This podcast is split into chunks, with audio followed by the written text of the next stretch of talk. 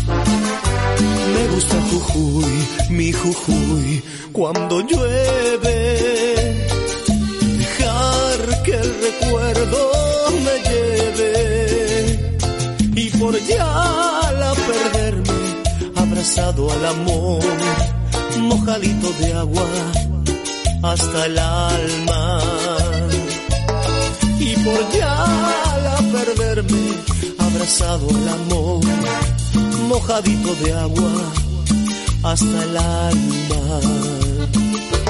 Me gusta Jujuy, mi Jujuy, cuando aclara en los charcos mirarme en la cara o mirar los gorriones al cielo volar desde el campanario hasta el alba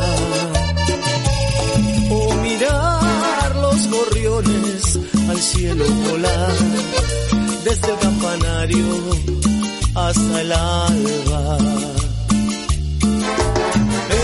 Es una fruta madura, jujuy, es un jazmín encendido, o tal vez un ramito de luna y de sol, una campanita de plata. Jujuy este canto le quiero llegar. Me gusta Jujuy con toda el alma.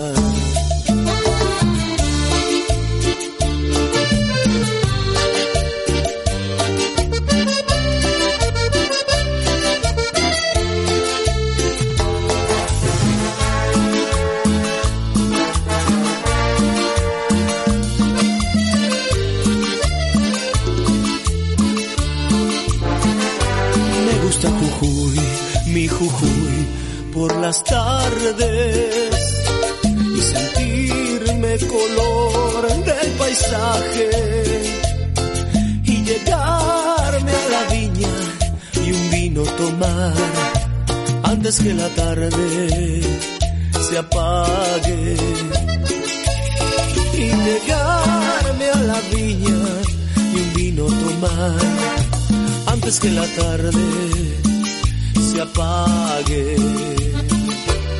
Me gusta Jujuy, mi Jujuy, por las noches, con la luna alumbrando el camino y pedirle a un amigo que venga a cantar una serenata conmigo. Y pedirle a un amigo venga a cantar una serenata conmigo. Es una fruta madura, jujuy, es un jazmín encendido, o tal vez un ramito de luna y de sol, una campanita de plata Jujuy este canto le quiero llegar. Me gusta Jujuy con toda el alma.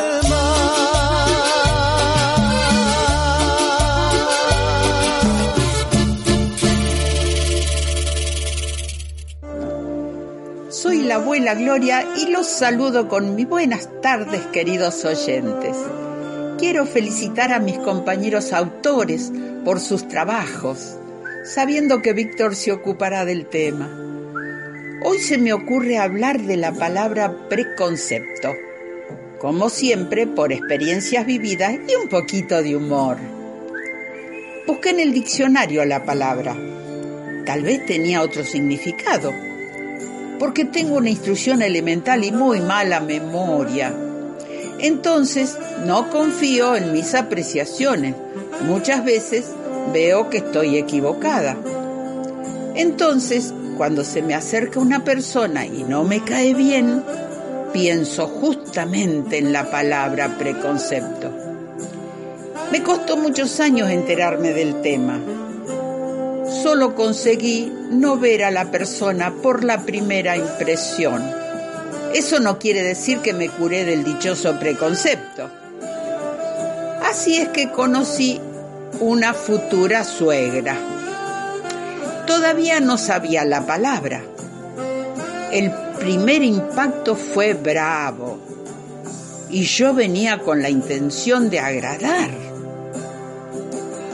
Pero me encontré con una señora que tampoco conocía la palabra.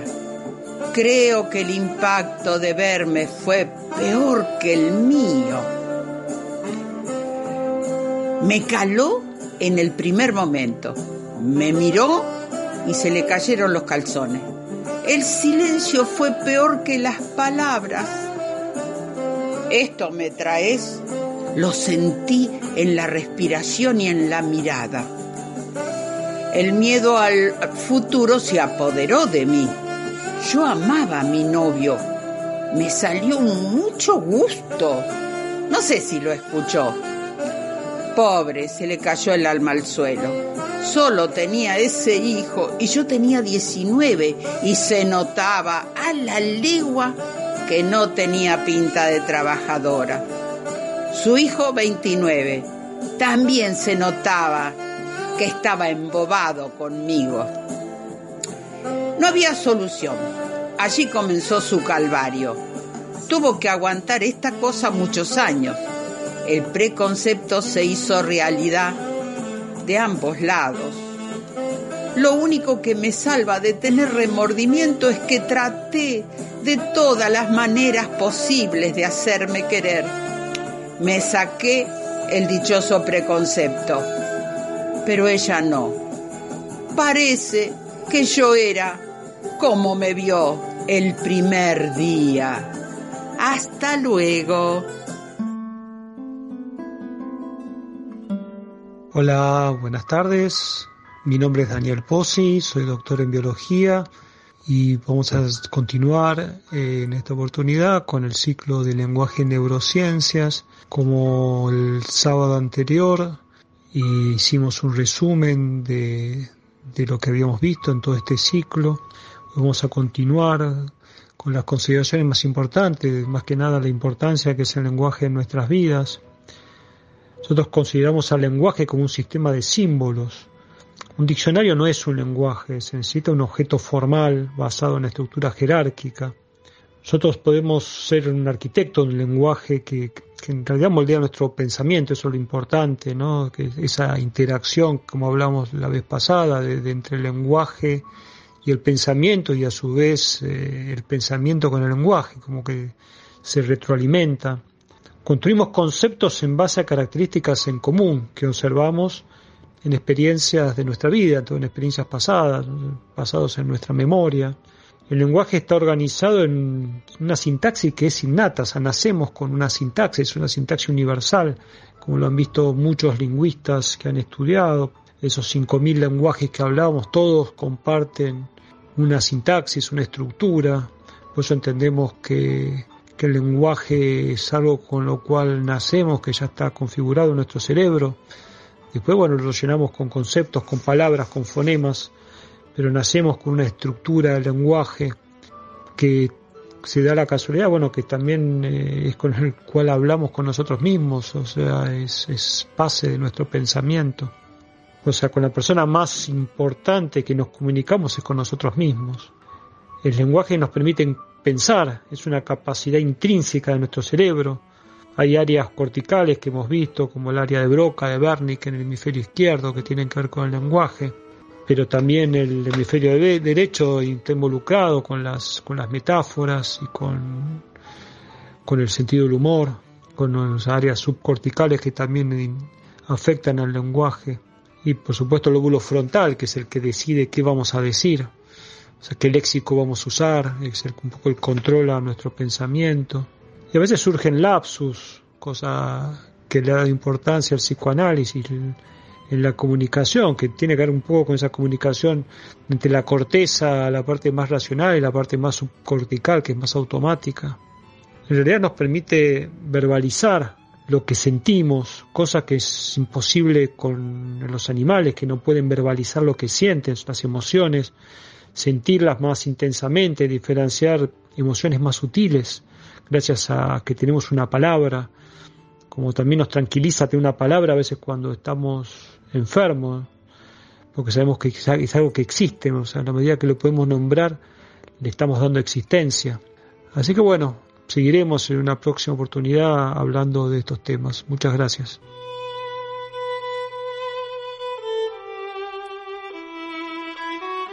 Buenas tardes, yo soy María Ide Lemos, soy integrante del grupo Autores Locales de Pilar, estoy en la comisión, de lo cual estoy muy orgullosa. De los libros que tengo no los voy a repetir porque ya los he dicho varias veces, la próxima los digo.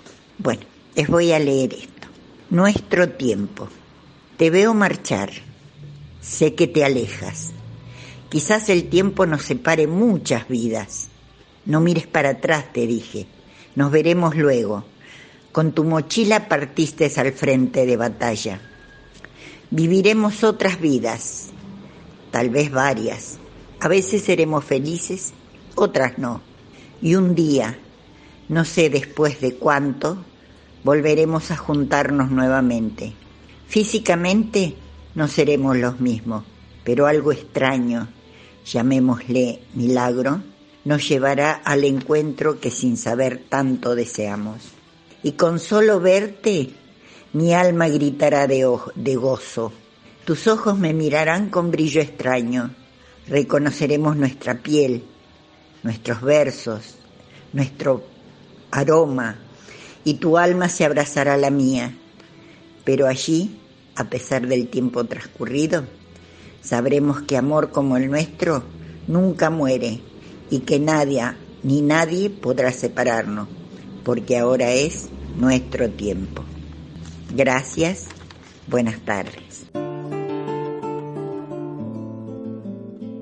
Buenas tardes, mi nombre es Mirka, soy autora local y pertenezco al grupo de autores locales de Pilar. Quiero contarles un cuento corto que escribí y es para adultos en general escribo para niños y tengo seis libros de niños editados. Bueno, es así, desaparecido. Ese día fui a visitar al cementerio para ponerle un ramo de flores a mi padre. Las primeras veces que fui de visita a ese lugar, debo confesar que todo lo que estaba allí me producía mucho miedo. Ver esos edificios enanos con cruces brillando de acuerdo con el movimiento de la luz, que disimulaba ser iluminada, pero en realidad siempre estaba apagada. Su color enmascarado en las lámparas solo eran restos de rayos solares. Al entrar, la tremenda arcada de mármol frío salía a recibir a la gente y los pisos helados formaban nieve debajo de mis pies. A cada paso me daba cuenta de que me estaban robando los dedos. De todas formas, tenía que cumplir con el protocolo con la ayuda del viento que siempre soplaba tremendamente en esa zona, entraba sin titubear, diría a empujones. Las primeras veces que comencé a visitarlo, iba derechita como un soldado, no quería mirar lo que se veía adentro, ni siquiera soportaba la idea de ver algún hombre lacrado. Esa tinta me producía espanto en realidad. Creo que no era tinta. Tal vez era sangre congelada y marchita, tiempo después me aflojé un poco y el viento ya no era tan fuerte. Cuando pasaba cerca de las bóvedas tenía la sensación como que algo se movía dentro, pero claro, mi miedo ya aún no lo había superado. Y yo no me, no me a parar. Solo mis ojos se salían de su órbita y divisaban burbujas en movimiento, se movían entre las paredes en su propio encierro, sus espejismos fantasmagóricos recorrían cada parte de mi angustia. Las burbujas creían que no me daba cuenta, pero yo me apuraba mis pasos para llegar lo más rápido posible a la tumba de mi progenitor desaparecido. Otro día, entré nuevamente a ese territorio de espíritus encendidos. Ya no me resultaba difícil. Podía hacerlo. Hasta podría decir que gozaba de hacerlo. Las burbujas sintieron mi cambio de actitud y creo que estaban planeando algo más soberbio, plagado de un ruidoso misterio. Por fin llegué a la sepultura. mucha gente alrededor y la fosa abierta, mucha gente curioseando. Creí por un momento que mi salud mental se iba a desfigurar.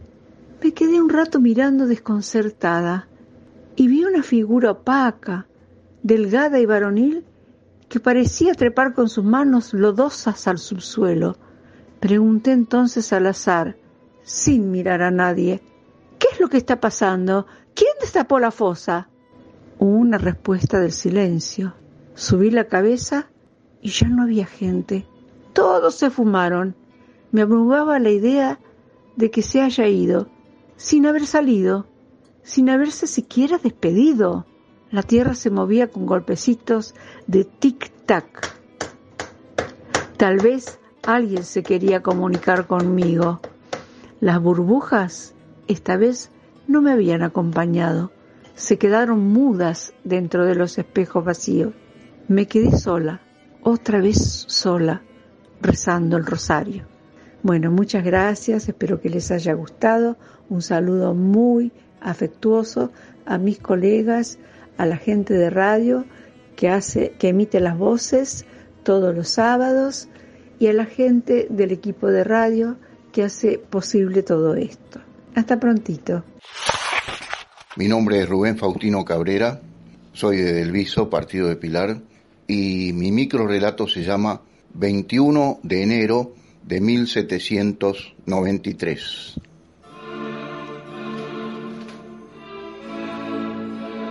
Gotas de sangre caen sobre mi cabeza, de mi propia sangre. Sé que parece imposible, pero es así. Son gotas de mi propia sangre. Caen desde la hoja que acaba de guillotinarme. Ni el pueblo, ni la convención, ni Robespierre me perdonaron. Soy Luis XVI, rey de Francia. Hola amigos, les habla Alicia Di Felice, autora local. Tu realidad y tu vida actual son el resultado de los pensamientos que has tenido hasta ahora.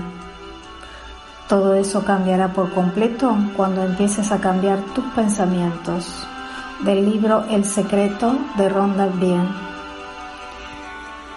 Y ahora les voy a leer una partecita del libro Dios me habló de Eileen Cady que dice así, expande tu conciencia.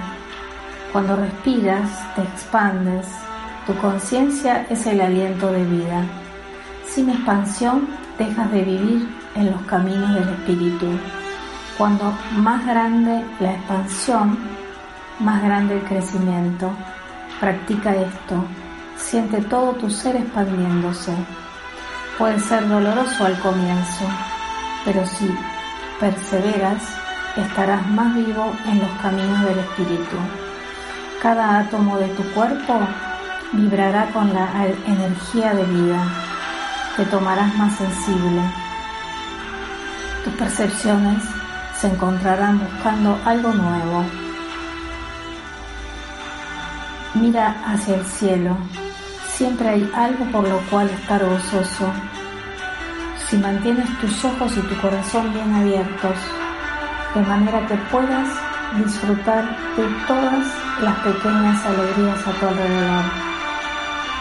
Estas crecen rápidamente hasta que todo se transforma en regocijo y tu corazón siente que estallará de pura alegría.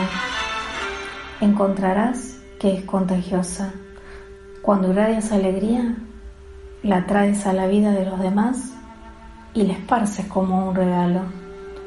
El espíritu que llevas es importante. Cuando dejas tu hogar cantando de alegría y felicidad, llevas ese espíritu a todos los que están en contacto contigo, ya sea que estén en la calle, en los negocios o sentados a tu lado.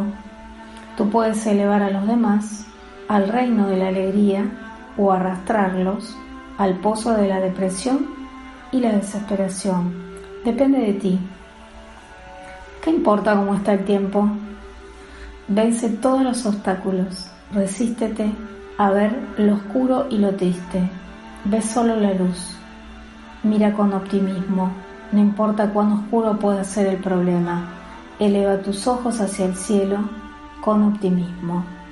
Les mando muchos besos a todos y que estén muy bien. Auspicia en el programa Autores Locales Radio seresreflexivos.com.ar, un espacio de reflexión para el encuentro con uno mismo donde se entiende la psicología como una herramienta preventiva y de superación, a la psicoterapia como un camino de autoconocimiento y a la espiritualidad como la búsqueda de sentido personal. Seres reflexivos, consultorio virtual, escucha activa en línea, consultas y turnos al 011 15 26 16 20 13. También este programa es posible gracias al apoyo del Bodegón Ediciones. Te ofrecemos el mejor acompañamiento para que puedas cumplir el sueño de publicar tu libro. Lectura y devolución, corrección ortográfica y estilo, diagramación, maquetación, diseño gráfico de tapas con solapas a color full, impresión e ebook y asesoramiento legal. También presentación virtual que incluye grabación editada y subida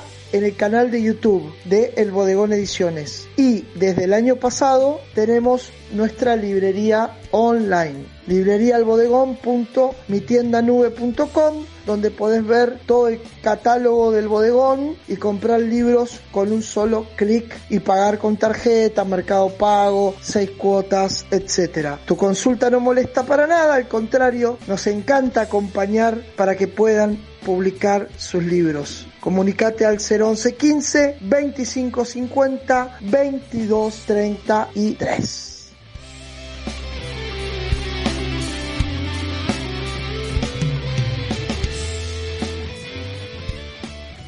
Ustedes saben que me gustan los refranes y hay uno muy antiguo y conocido que dice, hablando se entiende la gente. Un refrán que solían repetir nuestras abuelas y que tiene mucha verdad porque alude a la manera civilizada y pacífica de solucionar los conflictos entre las personas, buscando la concordia y la paz a través de una mutua comprensión. Sin embargo, sigue siendo algo que no se logra fácilmente. Bueno, este es el tema que les propongo hoy desde la papelera. Mi nombre es Silvina Rodríguez Huisi y estoy aquí, en nuestro programa, el de los autores locales de Pilar. Bueno, hace un tiempo me encontré con una postal que andaba dando vueltas por internet que decía lo siguiente. Entre lo que pienso, lo que quiero decir, lo que creo decir, lo que digo, lo que quieres oír, lo que oyes, lo que crees entender, lo que quieres entender, lo que entiendes, existen nueve posibilidades de no entenderse. la verdad que la comunicación es muy compleja, pero no nos demos por vencidos. Tenemos que reconocer un, un principio fundamental. Todo lo que decimos es interpretado por quien nos escucha. Por lo tanto, el sentido cabal de nuestras palabras nos pertenece pero no debemos darlo por sentado, puesto que quienes nos escuchan interpretarán nuestras palabras y lo harán usando su propia manera de percibir el mundo, desde sus experiencias, sus creencias, su particular forma de plantarse en la vida. Por lo tanto, tendríamos que atrevernos a repreguntar para verificar si esa persona ha comprendido lo que le estamos diciendo. Bueno, espero que eh, les haya gustado y que sigamos trabajando para poder comunicarnos mejor. Les dejo un abrazo y sigan disfrutando del programa.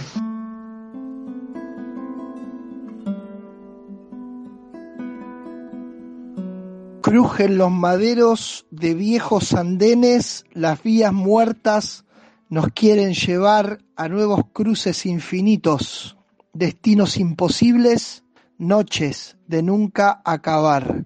En la sección canciones que son poesía, un tema de Catupecu, una banda formada en los 90, allá por Villa Luro, en fin, compartiendo con ustedes de autores locales radio. Más deseo, más me alejo. Soy un extraño aquí en mi cuerpo. Tanta calma, desespero. Salgo mucho. A veces, a veces vuelvo.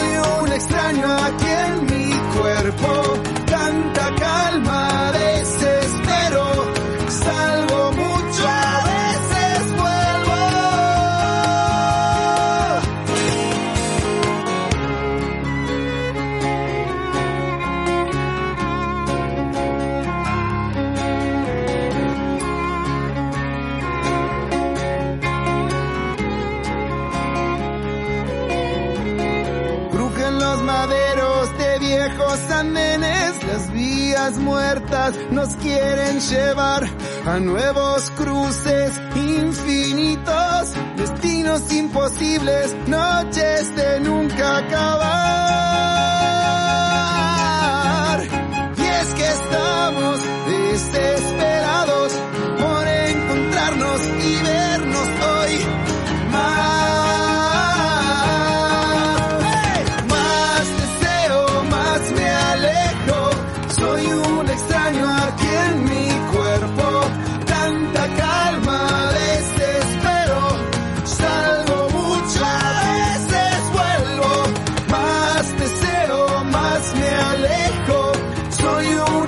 Un extraño aquí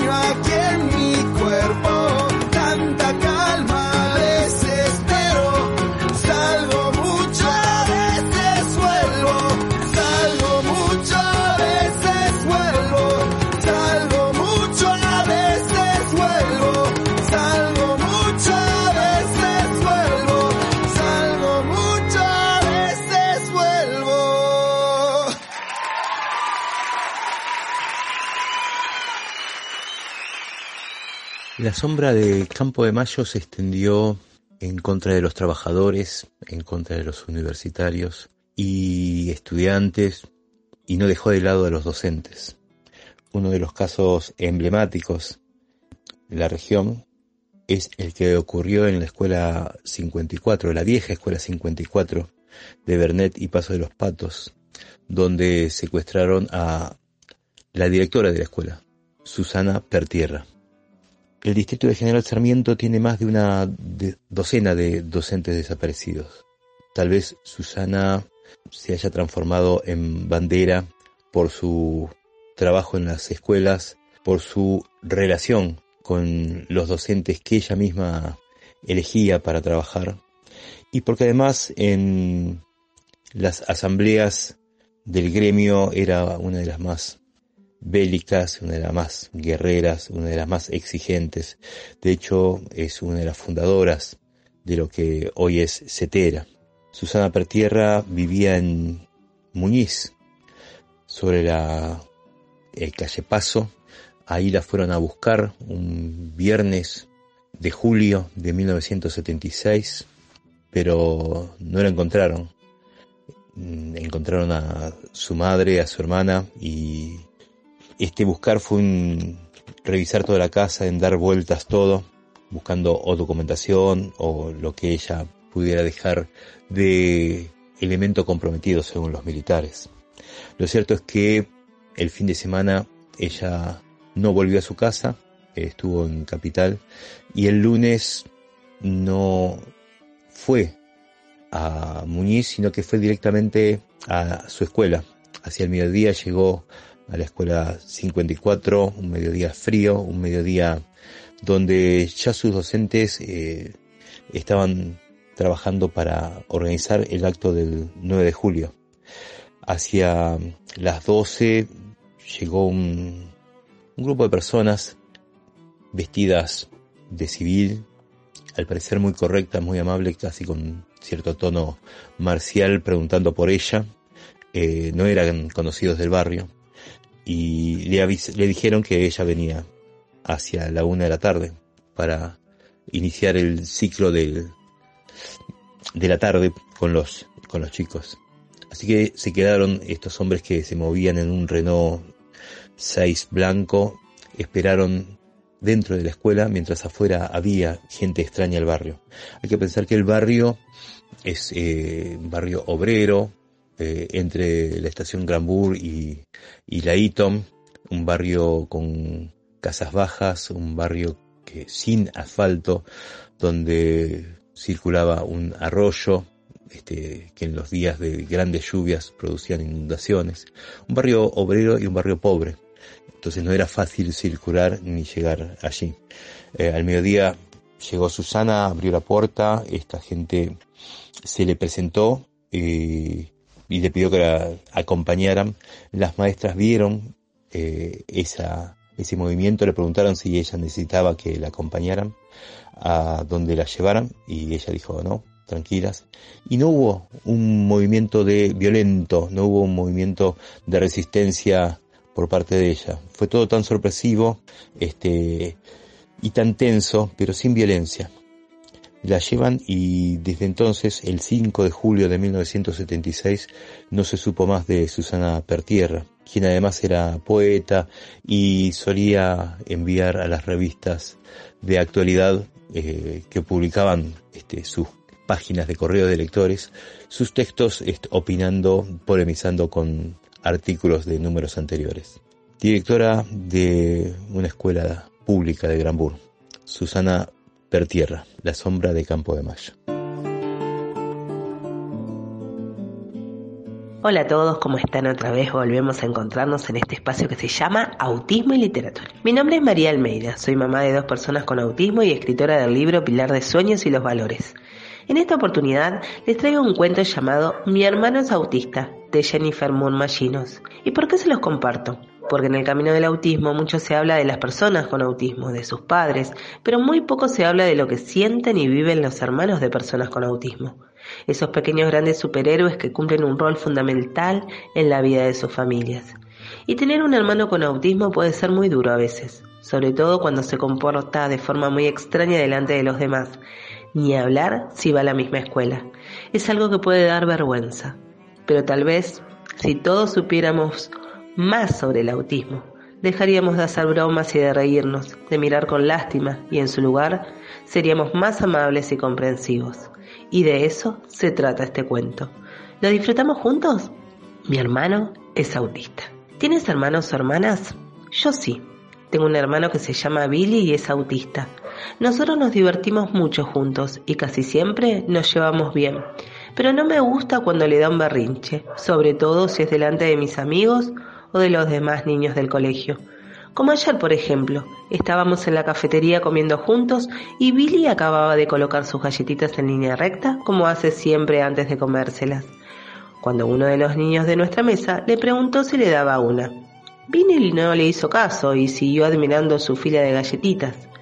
El niño se lo pidió otra vez, pero en esta ocasión Billy repitió la pregunta que le había hecho el niño y este pensó que Billy se estaba riendo de él, así que estiró el brazo y le quitó una. Y ahí Empezó todo. Billy se enfadó mucho. Entrecerró los ojos, comenzó a agitar las manos y a chillar muy fuerte. Luego se puso de pie, le dio la vuelta a su bandeja de comida de un manotazo y siguió agitando los brazos. El chillido de Billy era tan fuerte que todo el mundo se tapó las orejas. No solo se quedaron mirándolo, sino que además todos sabían que era mi hermano. Me dio tanta vergüenza que en lugar de intentar calmarlo, salí corriendo de la cafetería y lo dejé solo en medio de todo aquel lío. Seguí corriendo hasta que mi maestra, la señorita Smith, me detuvo en el pasillo. Le conté lo que había pasado y que incluso todos se habían reído, mis compañeros de clase también, señalándolo con el dedo y riéndose de él. Y aquí nos vamos a quedar. Este cuento habla mucho de la realidad que viven los hermanos de personas con autismo y de lo que influye la mirada del otro en esta realidad. Por eso, por esos hermanos, también hablo de autismo. Hoy más que nunca. Y me voy a despedir, como cada sábado, recordándoles que un mundo en el que quepan todos los mundos es posible si todos ponemos nuestra parte. Yo hablo de autismo. ¿Y vos? El lado B de Claudio Sosa.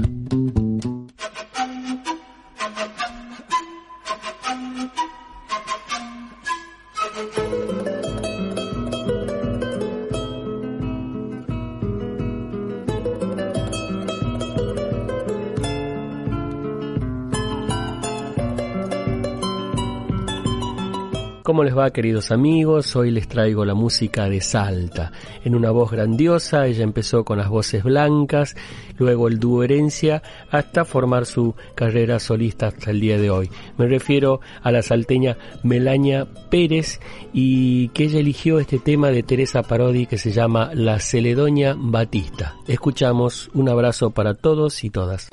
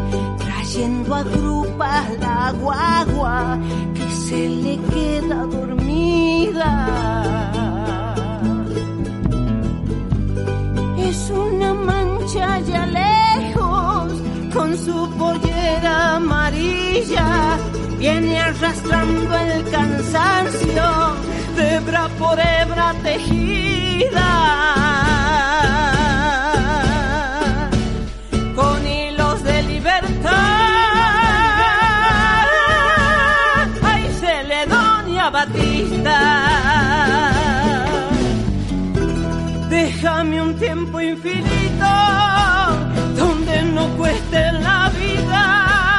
Déjame un tiempo infinito donde no cueste la vida. Déjame un tiempo infinito donde no cueste la vida. Déjame un tiempo infinito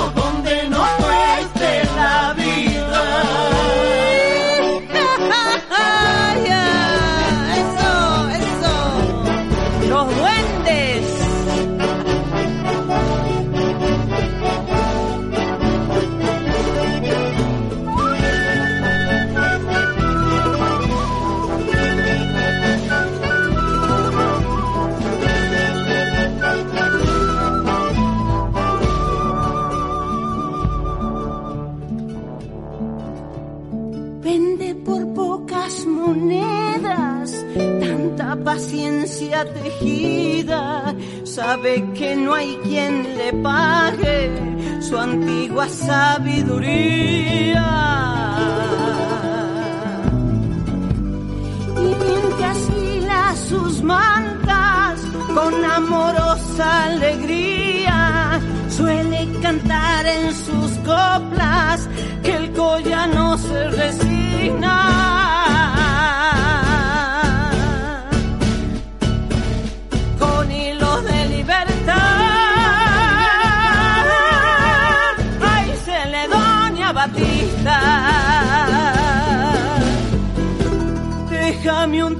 infinito donde no cueste la vida.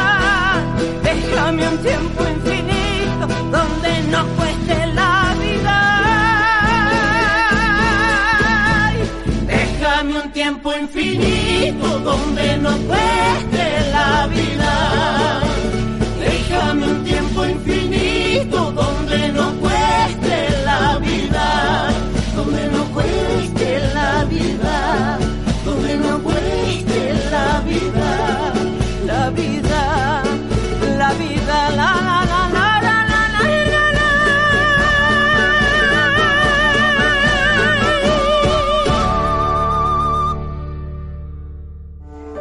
Me despido hasta el sábado con un poema, un rayito de sol. Aquella tarde destemplada me tenía presa en el banco de la plaza. Quería salir de allí, temblaba de frío, me subía de los pies a la cabeza. ¿Quién sabe? Tal vez era de adentro para afuera, desde el corazón. El banco estaba mojado. Una llovina pasó antes y no alcanzó a secarse. Quería pensar el futuro. No, el pasado era más fuerte y yo muy débil. Un rayito de sol se posó en mi cara. Levanté la vista. Me sacó una sonrisa. Es que no lo esperaba. Me pareció que hablaba y yo deseaba que lo hiciera. Dialogamos un rato, cada vez más radiante. Se secó el banco, se calentaron mis pies, se disiparon los recuerdos. Miré a mi alrededor, estaba la vida, el futuro, grité. El rayito me dijo, yo te lo mandé. Tu corazón lo deseaba y yo lo escuché. Hasta el sábado. La gente lee libros más de lo que creemos. Eso es una hermosa, hermosa noticia. Hasta el sábado que viene, cuando eh, desde las emisoras radiales amigas nos sigan dando un lugar y abriendo una puerta a la imaginación a este programa que dimos en llamar Autores Locales Radio. Gracias, gracias, palabras del alma. Gracias FM Hall, gracias FM del Viso, gracias FM Tincunaco, FM Punta del Indio, Radio X, FM Estudio 2. La vida pasa, el libro queda. Tesoro